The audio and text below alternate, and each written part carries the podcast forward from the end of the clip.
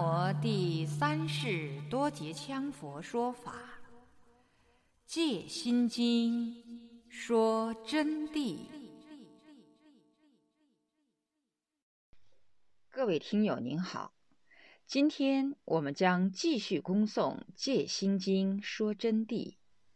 今天将从第四十八页最后一段开始恭诵。般若二字，翻字不翻音，字是中华汉字，音是印度梵音。刚才已经说过了，为什么翻字不翻音？前面一开头就讲过，玄奘法师定有五种不翻之规。因为翻之亦不明本意，反增分别障。因为他怕翻出来以后，大家同样不明白他的本意。同时，有些受到局限，不能翻，翻出来也不懂的。因为你没有学过，你没有见过，别说是梵语，就是地方土语。从我们这儿过去石板滩很近的广东语，你还听不懂呢，所以翻出来也没有作用的。甚至于一翻出来以后就研究文字，整天闲扯，反而成分别障了。那么这五种不翻，如一秘密陀罗尼，就是说陀罗尼那些咒语不能翻。翻出来也是乱讲的，因为那是诸佛菩萨的心印所造。二，多含，就是说一个名词含义很多，翻出来也不起作用，有概括性。如男人，男人是哪一个男人嘛？好多人都是男人，女人也同样，很多人都是女人。所以要具体弄清楚，否则它是概括性的，称为多含，它不翻。如婆伽梵之语含六义，它一句话就含六种含义。三，此方所无，如阎浮提、阎浮树者，它翻出来也没有作用的。因为我们这个地方本身就没有这个东西，就没有那种树，你给它改个啥名字呢？人家它本身就叫阎浮提、阎浮树。四顺于古不翻，就是说顺于鼓励的道理，翻了以后反而把人家弄昏了，典故都整烂了。你把它改过。人家都不知道是什么意思了，如阿耨多罗三藐三菩提不翻，保持原来的样子，但是虽不翻，是做了讲解的。阿耨多罗三藐三菩提呢，就是无上正等正觉，真正正到平等觉知一切真理之无上智慧。就叫阿耨多罗三藐三菩提，把它说穿了，就是彻底圆满，正到尽虚空遍法界，圆融无碍而无上之圆满佛陀大智，就叫阿耨多罗三藐三菩提。简而言之，无上正等正觉正遍知，正遍一切法界角落，一切智慧。就是说最高的吧，高到顶点，没有再说的了。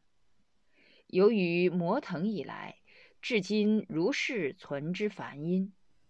维摩腾跟竺法兰他们两个进来以后，最古的都没有翻。维摩腾跟竺法兰来了以后，据现在县志所查，是住在我的家乡。刚刚来了以后是到河南，后几年住在我的家乡，在雾中山建立的庙宇。当然，他们的故事我就不想给大家讲了，如果一讲又扯远了。总的一句，来了不是一帆风顺的，跟五方五岳进行了一场斗争，然后将五方五岳降服，把太上老子《道德经》化为灰烬。维摩腾和竺法兰大现神通，因为这两个人是四果罗汉，不是菩萨，最后才认可在中国修建庙宇，这是最早的。有的同学以前初初学佛的时候不懂，说佛书就是唐僧取的吗？不是，唐玄奘法师主要是取《瑜伽师地论》，因此自维摩腾以来，后人不翻，至今照常保留。五般若，由于无上庄重之意，非由智慧二字能表达。故以上五者不翻，因为般若太伟大了，太庄重了，高到了顶点，所以也不能翻。翻出来反而成世俗语言，落入俗套，落入相对凡夫意识概论，所以不能翻它。般若两个字呢，由于无上庄重，所以若作为世间普通的语言来翻，此实为大错特错了。为什么大错？做世间聪明翻就是大错，亦有做智慧之翻，此属不定义。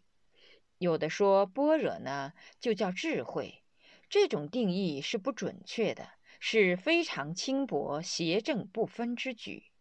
连世间上什么叫聪明啊、狡猾啊、智慧啊，都混为一谈，所以般若绝不能作为智慧来翻。在很多经书上也有做智慧翻的，这是错误的。因智慧有散慧和妙智之分。什么叫散慧？散慧是没有定力的世间聪明，是没有实际功夫的。妙智又称无上智，无比无等。妙智是从定中得来的，也就是说，必须要有定力的功夫，然后才有妙智。普通人连佛法也不懂，什么定也没有，怎么谈得上有智慧呢？凡事要有智慧，必须要有定力，所以世间的聪明是不起任何作用的。真正的智慧叫无上智，无比无等，就是说没有再比过它，没有再和它相等的这种智慧，就定名为无上智，或者定名为净慧。智慧般若胜于一切世智，般若智胜过一切世间上的散会世智。外道的禅定用功，最高亦可达到四禅境界。外道不简单，我跟你们讲啊，他们可以达到四禅境界，其用照常住于散会之中。就连外道进入四禅境界，都是用的散会，都没有智慧。因此，同学们要自己鞭策自己。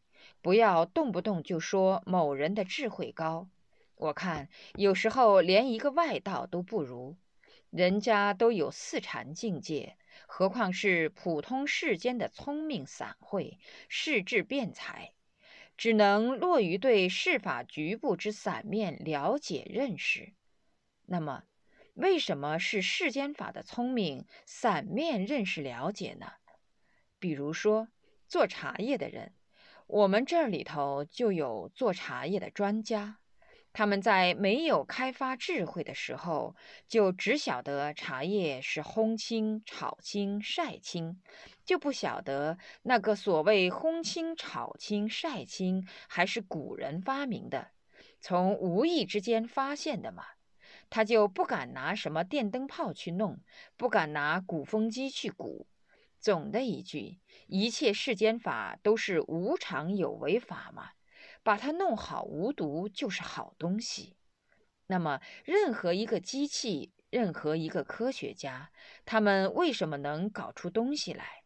因为他们有散会，他们的散会运用起来，看到一样东西，马上举一反三，立刻进行分析。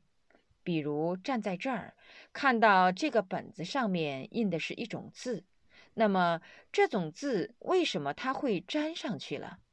他就开始举一反三了。或者是这种字下面有一种特殊的胶质，或者是这种字融进了某一种胶，它们是共融体，或者是这种字是有一层塑料薄膜，直接由烫化经过温度处理的原因打印上去的。他同时立刻就要分析到，这个皮子是稠纹性质，所以它就粘。假使是波光性质，它就不粘。他顷刻之间拿到一个东西，就立刻反映很多问题出来。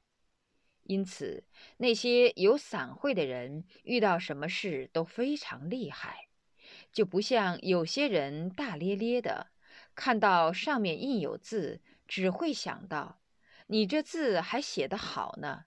甚至于有些同学看到那些照相的人像印的年历，竟然说：“人家那个画的好好啊！”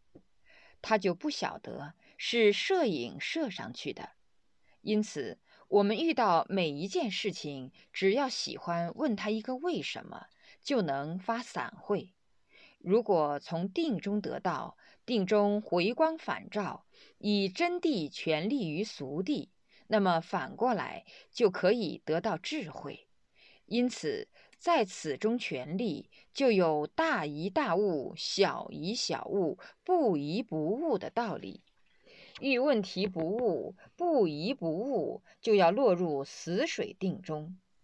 智慧与散会是有一定的区别的啊。那么散会呢，就是世间的聪明。他对世间局部散面了解认识，如科学造的卫星、飞船、无线电等，能让世间物质使人类发展进步，能推动世间的物质文明，甚至于精神文明，写些书出来，推动社会进步。但是对于生死了脱却毫无功用。了生脱死的功用，必须要无上智，也就是般若，也就是心经的心印，才能使你了生脱死。随便你多聪明，你也脱离不了生死的。故般若乃属无上庄重义，就是说到了最高最高了。这个无上庄重都是暂时给他立的。因为实在没有名字安，就只有这样立出来。以言权为之，则非真意。我们用语言去雕琢，说它叫无上庄重的话，就不对了。它又不是无上庄重，那么比无上庄重还庄重的也不对。因为你用语言去权利它，就是错误。就是说，般若由于太高。不能以言权为之，再加上它是梵文，就不能翻。但是为了好称呼它，就叫它妙智吧，或者是净慧、纯净的意思。为什么这样称呼？是为了类别于智慧，免得跟智慧混在一起，称它为无上智，称它为净慧。它立为无上智。这个名词就是表出世的真谛，谛就是理，而含无漏法的圣意。无漏法前面已简单阐述过一下，就是说漏尽一切世间凡夫六道轮回的诸因，彻底证到不生不灭的境界，就叫无漏法。般若是含无漏法的这么一个高深的圣意。为了更加明白般若的含义，先从两个方面来领悟。第一，什么是般若的智？非常重要啊！在我讲的时候，认真的去回光返照。什么叫般若智？智就是无上智。刚才我说的第一，什么叫般若智？第二，什么是实相的境？般若智即是至高无上而具辨认、测定世间万有之真伪是非善恶本体内外之实质认识能力，起着对人生宇宙万物本来面目的照用。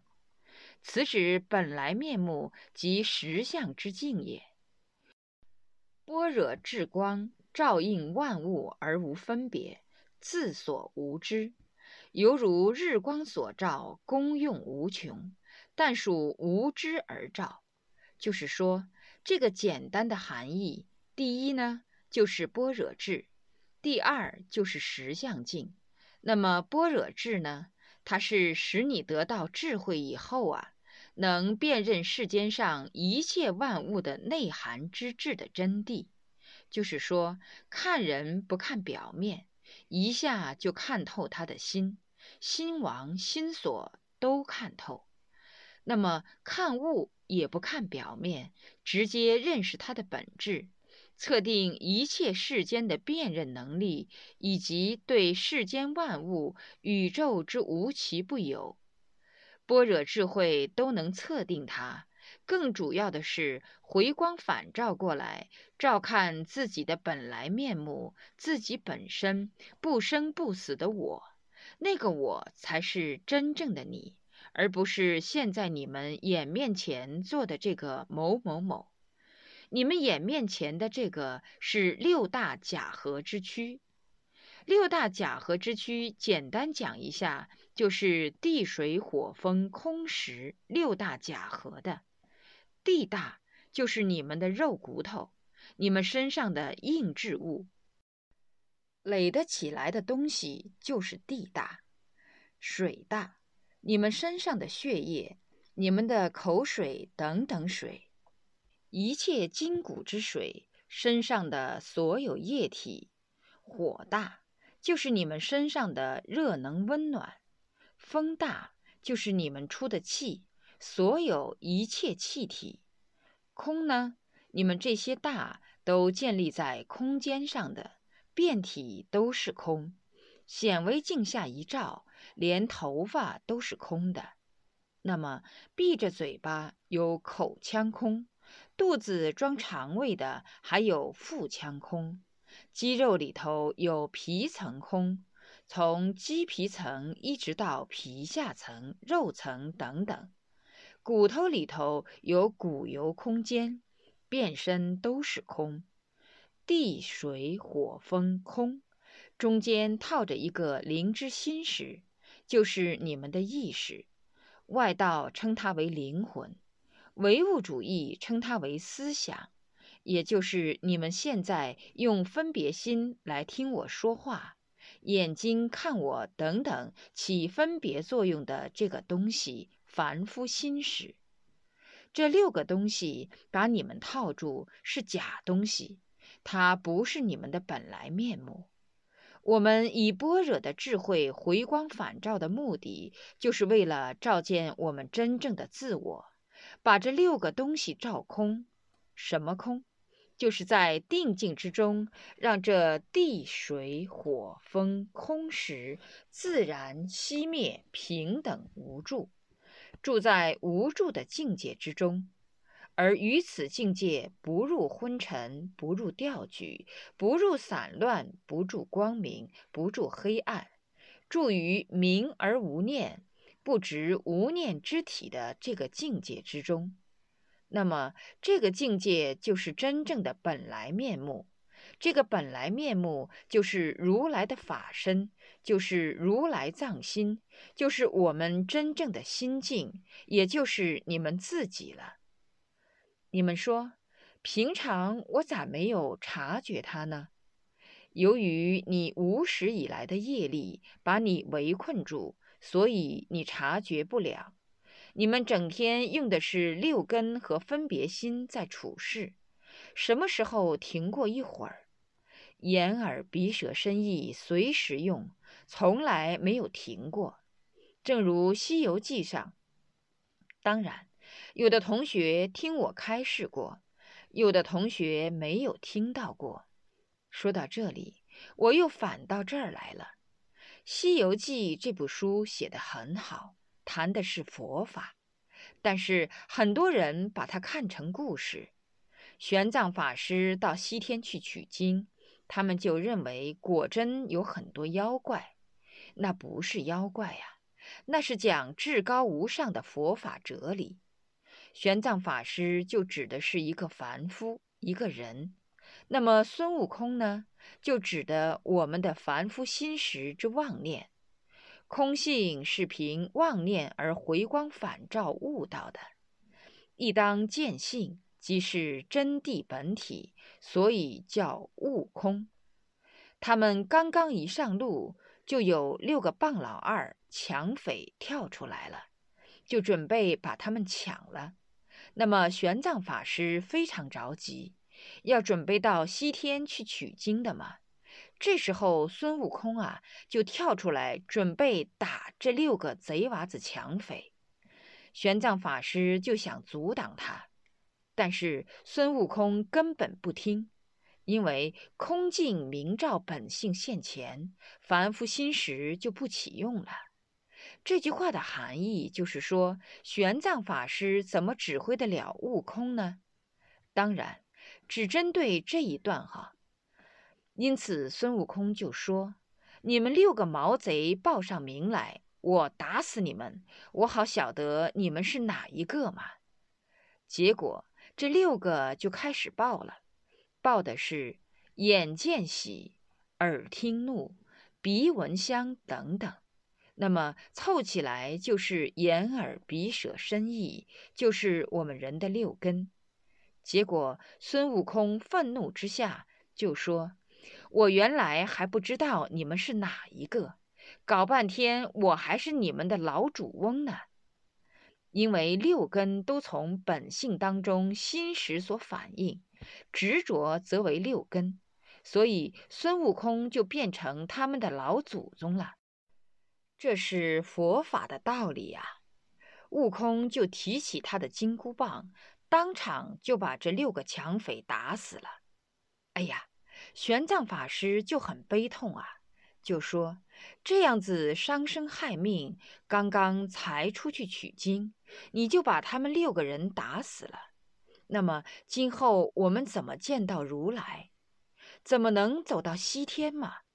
你一上路你就造孽。”孙悟空马上就开始说话了：“师傅。”这六个家伙非打死不可，你不打死他，他就打死你；你不把他打死，你才到不了西天取经呢。这里的含义就是说，眼耳鼻舌身意如果不放倒，你的本性就别想现前。《西游记》每一段故事就有每一段故事的佛法道理，在这里呢，我就不给大家多讲了。因为要讲我们的正题，以后有机会在每一段故事给你们讲。这里也不是什么自赞毁他啊，我们很多大学教授都没有把《西游记》弄懂的，他们还以为是讲故事的，说文字还好。在《西游记》里面有至高无上的宇宙人生的佛法真谛。怎么样去利用般若智来照见我们的本来面目实相境呢？何为实相之境？实相境啊，就是所有一切万法的本来面目。什么叫万法？不要理解错了，不要理解成万法就是我们玩一个什么法法，万法就是什么方法，不是这么个意思。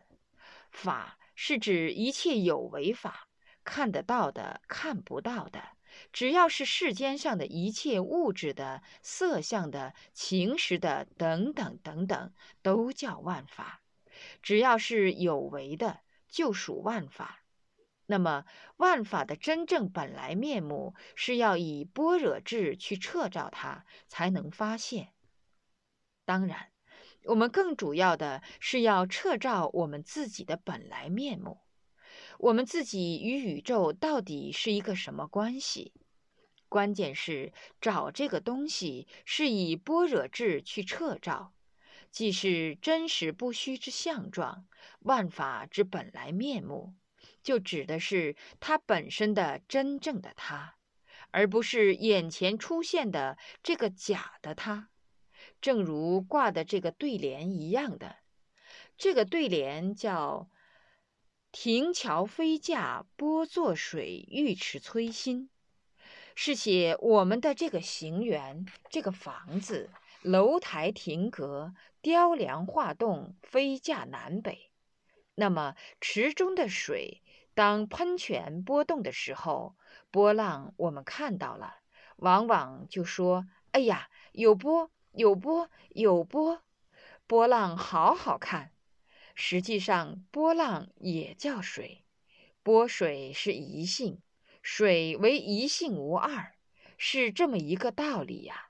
要找到这个波浪就是水，是水的动态形象，并不是波浪是波浪，水是水，不能把它分开。这是举的一个例子。每一样东西都得把本来面目找出来。再一次强调，更主要的是怎么样找到我们自己的本来面目。我们自己的本来面目就是如来的法身。我们自己的本来面目就是与释迦世尊无二无别的，人人都有个本来面目，各个众生都有本来面目。你们在座的个个都有佛性，佛性就叫本来面目，也就叫法身，也就叫如来藏心，也就叫般若妙用之境等等代名词。不管学任何佛法，都是为了。彻悟本来面目，那么在这里我们知道了要找本来面目，一切有为法皆属无常，终归是空。中论观法品说：“诸法毕竟空，不生不灭，名诸法实相。”也就是说，六大本空，无相之相，名为实相。在这里，首先给同学们讲的就是实相境的道理了。实相境呢，就是真实的本相，已经阐述很清楚了。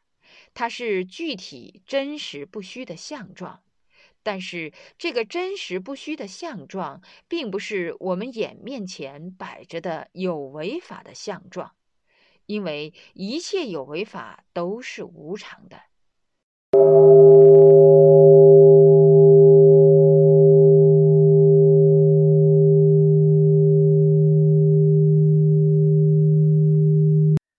各位听友，我们今天的《戒心经》说真谛，恭诵的是从第四十八页到五十六页的内容。